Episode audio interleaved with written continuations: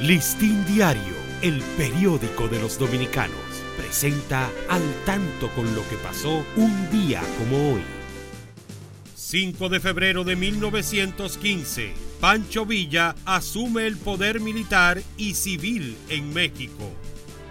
1914, nace en San Luis, Missouri, William Burroughs, también conocido como William Seward Burroughs escritor estadounidense, nieto del inventor de la calculadora, creció rodeado por el lujo junto a otros poetas representantes de la contracultura. Listín Diario, el periódico de los dominicanos, presentó al tanto con lo que pasó un día como hoy.